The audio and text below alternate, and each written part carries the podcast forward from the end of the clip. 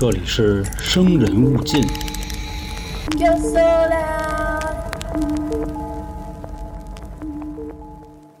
大家好，欢迎收听《生人勿近》，我是老航。今天咱们要说的这个案子啊，依然是国内的，产地呢是云南。案件的主人公啊，我相信啊，如果你是一个中国人，你一定不会对他陌生。所以呢，我今天要说的是中国校园第一杀手马加爵。我记着在零四年的时候啊，那时候我五年级，我们小区的各个出入口啊都有马加爵的通缉令。甚至呢，跟朋友开玩笑的时候啊，会说：“你知道我大哥是谁吗？你丫再招我，叫我大哥马加爵弄死你丫的！”所以啊，你可见当时马加爵案在中国的影响力到底有多大。本案的主人公马加爵，一九八一年五月呢，出生在广西滨州，是一户农民的家庭。据说呀，是当地非常有名的神童，不是咱们小时候说的那个神经病儿童啊，反正就是特别的聪明。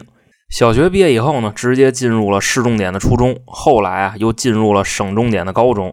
当时呢还获得了全国奥林匹克物理竞赛的银奖，还是省三好学生。再后来啊，他以六百九十七分的成绩被全国重点大学云南大学录取。但是有人会说啊，云南大学应该不是特别威风吧？马加爵这个成绩是什么概念呢？六百九十七分，可是超过了云南大学录取分数线二百七十二分，所以马加爵在当地啊，就是那种标准的别人家的孩子。之后的一段时间啊，可以说是马加爵人生的高光时刻。当时啊，马加爵的高中老师都说，当马加爵拿到录取通知书的时候啊，露出了那种难得的笑容，就像个孩子一样，笑的呀特别无邪。平日里的阴郁和偏执呢，好像也随着高考的复习材料啊，就全丢给收破烂的了。马加爵的日记里啊，写过这么一段话：我站在大学门口，仰望着毛主席写的云南大学的校牌，心里呢激动万分。我立志努力学习，学好专业课，将来啊找个好工作，改变一下家庭的贫苦命运，报答呢父母的养育之恩。马加爵的大学同学啊，对他有个评价。他们说呀，马加爵刚上大学的时候呢，跟同学们相处的都比较好啊，人特别热心。那时候啊，碰见个熟人，离老远啊就跟人打招呼。有新生搬进来呢，还会主动帮人家收拾行李。连隔壁宿舍那个电脑坏了，他都过去给人想招去。当年啊，马加爵为了买个电脑，从嘴里省，拿挨饿攒下来的钱啊提了一台，而且呢还很大方的借给别人用。当时基本上就属于那种有求必应的人，所以当时啊，大家给马加爵定的标签呢，就是那种高分、自信、随和，还知道感恩。所有形容他的词汇啊，都是积极和正向的。后来啊，随着云南大学那桩惊天血案啊，也是把马加爵这个人呢从顶峰推入了深渊。当时他们那儿的宿管说呀，是一个假期，开学报到后的第三天，有两个同学呢过来跟我反映。说这个三幺七的寝室啊，这两天是越来越臭，而且呢还不是一般的臭，就是您跟我们过去看看去吧。然后宿管啊还喊上一保安，就一块去了。到了以后啊，发现寝室里边呢确实有一股难闻的恶臭。当时啊，他们还以为这屋里死了一窝耗子呢，所以就跟那个后勤的人说啊，说去弄点那石灰去除臭。但是这几个人呢，在寝室里边啊，床底下、门后边。衣柜旁边呢，翻了半天，什么都没有。宿管啊，就顺手拽了一下那衣柜，因为那衣柜当时锁着呀，所以就拉开一条小缝儿。随之而来的呢，就是一股恶臭，而且从门缝里啊，还露出一条人腿。保安后来也说呀，听见宿管啊大叫一声，反正吓得够呛，然后呢，就把那衣柜给砸开了，里边黏黏糊糊的黑水啊，不断的往外流。一具男性的尸体呢，从扯破的塑料袋里露了出来。衣柜里的死者呢，穿着红色的夹克和裤子，脑袋呀已经肿的都没样了，啊，都给打烂了。当时有学生辨认出啊，说这人啊就是隔壁寝室的学生啊，叫唐学礼。于是呢，保安呢赶紧跑到这个值班室打电话就报警了。当时的刑警回忆说呀，就是在二零零四年的二月份，接到了云南大学呢保卫处的报案，说在宿舍里发现了一具尸体，具体的时间呢是二月二十三号。我们呢一点都没耽误，就直接就赶到了。又从另外的三个衣柜里边，每个里边都翻出一具尸体。经过当时学校的辨认啊，四名死者全是云南大学生化学院生物技术专业的学生。经法医鉴定啊，这四个学生都是被钝器打击后脑致死的。这个时候啊，就有人问说：“哎，那个马加爵呢？”原来啊，马加爵加上这死了的四个人，他们呀算是天天绑在一块的哥们儿。同学呢就说：“马加爵是不是也死了，被藏尸在别的地方了？”反正同学们呢都在那议论，说这两天啊一直没看见马加爵，估计啊也死了。当时的刑警呢在现场找到一把呢石工用的铁锤。就那种就八十八十就那种大锤啊，在墙上呢还有大量喷溅出来的血迹和一枚呢凶手留下的指纹。经法医鉴定啊，四名被害者的头骨全给砸豁了，应该呢就是用这锤子给砸死的。在勘察现场的时候啊，有的同学就回忆说：“说我最近还真看见马加爵买两把大锤，我还问他呀这干嘛用的？他说呀买了是给家里边人用。这个时候呢，所有人就都明白了。”马加爵啊，有重大的作案嫌疑。可是，在学校里，这帮同学呢，都觉着不太可能。说这几个死了的人啊，平时跟马加爵是最好的朋友。前几天呢，我还看见他们一块在寝室玩牌呢。我说这怎么这输急眼了是吗？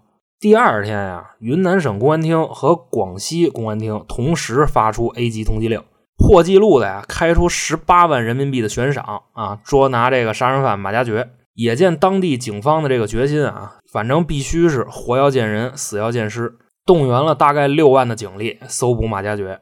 但是几天过去了，各地群众呢先后举报了十多个疑似的人，但都不是马加爵。一个礼拜以后啊，案件升级为国家层面，马加爵呢被警方抓获了。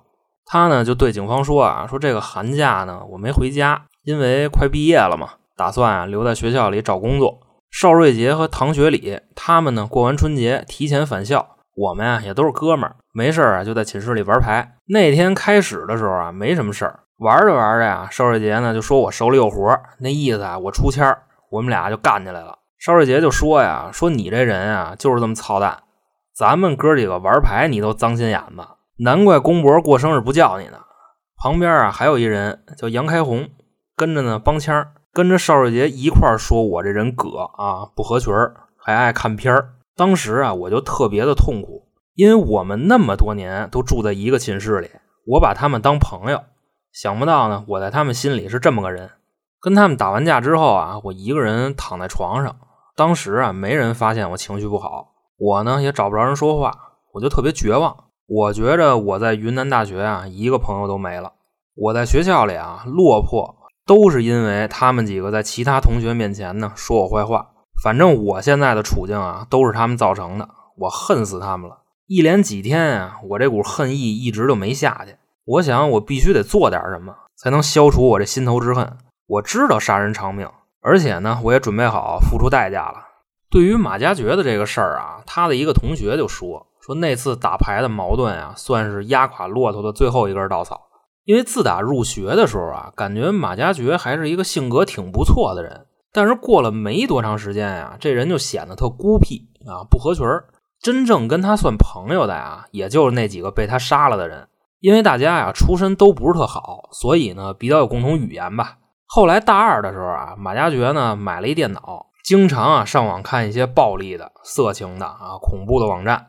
而另外一个同学说呢，马加爵的心里啊会有一些莫名其妙的恨，就好比说啊，在寝室里边看视频，他呢就是咯咯跟那乐，然后啊让其他边上的人也看，但其他边上人给他的反应基本就都是这破玩意儿有什么好笑的？你这笑点啊忒低了啊，跟老帽似的。而且呢，虽然大家出身都不是特好啊，但是马加爵确实这里边最穷的。别人呢就笑话他，大概那意思就鞋儿破帽儿破啊，反正就种种的这些事儿吧。马加爵呢都会记在心里边。有一年寒假回家呀，马加爵呢就有点意思啊，他买了一个忍字呢挂在床头，下边还贴着一串小字儿，是这么写的啊：宽宏大度忍为高，遇事三思乃英豪，流言蜚语由他去，忍气饶人祸自消。其实最让马加爵痛恨的啊，还不是那帮比他富裕多少的同学。你说这事儿吧，其实大家都是穷苦出身啊，为什么还要互相伤害？这种事儿啊，我深有体会啊。比方说啊，你们物业的这个保安刁难送快递的啊，送外卖的，开货车的，是吧？就大概就这意思啊。有一回呢，这马加爵啊就喝了，他对边上一同学说呀：“说为什么他们可以去校外啊泡妞、开房，干这些不检点的事儿，反倒说我看片没起子？”有一回啊，马加爵最好的朋友啊邵瑞杰当着好多同学的面啊数了他，说他蔫悄的出去找鸡去，臭不要脸。其实马加爵这人啊，他是那种特别在意别人怎么看他的人。看他小时候那轨迹就知道啊，你想从小就是当地的神童，初高中呢又是省市的重点，还是三好学生。大学之前啊，他没受过这个，所以他在向警方交代的时候啊，多次说过，我拿他们当朋友，他们几个呢老在背后说我坏话，把我的一些生活隐私啊都说给别人听，还和别人一起笑话我。之前啊，他的几个同学评价说啊，说马加爵这人啊就是小心眼儿。你管人说过你什么呢？就他们那几个词家，就那四个被害人，其实生活条件啊都跟马加爵差不多，都是穷苦出身。刚入学的时候啊，他们住一寝室，后来呢就分开了，还经常啊凑一块玩牌，或者说就吹吹牛逼、喝点什么的。一帮的难兄难弟，说谁会歧视谁呀？这是他们那同学的原话啊。但是在我看来啊，这些就是屁话。我觉着啊，未经他人苦，莫劝他人善。你没受过这个，你就没资格评价他。在案件的审理阶段啊，为了减轻马加爵的罪行呢，他的律师呢试图将本案定性为激情杀人。如果在那场引起矛盾的牌局上，马加爵呢受辱之后直接动手杀人，那还能这么定？但从这个作案过程来看啊，马加爵这个绝对是蓄意杀人，因为马加爵杀人这个事儿啊，肯定是计划好了然后执行的。当时起了杀心以后啊，为了实施计划，马加爵呢还在网上查了很多资料。最后啊，选了致人死亡并且流血比较少的铁锤作为作案工具。开始啊，他先到了一个旧货市场，买了一把大锤，为了到时候使着顺手啊，好藏。他呢还跟那个店主商量啊，把那把儿给锯短了，蔫悄呢就把锤子给带回来了，藏在宿舍楼那厕所里了。但是第二天他去拿的时候啊，这锤子不知道让谁给顺走了。我估计马家爵心说啊，就是说不是死活的东西啊，你你是不知道我拿这玩意儿是干嘛用的。然后呢，就又去买了一把，规格啊、款式都一样，还是那一套流程。但是这回啊，没往厕所藏，直接就藏宿舍了。路上呢，还买了点这个装尸用的黑塑料袋和一些这个胶条，并且啊，还找了点路子，当地啊办假证呢什么的，给弄了一个假身份证，准备啊跑路的时候用。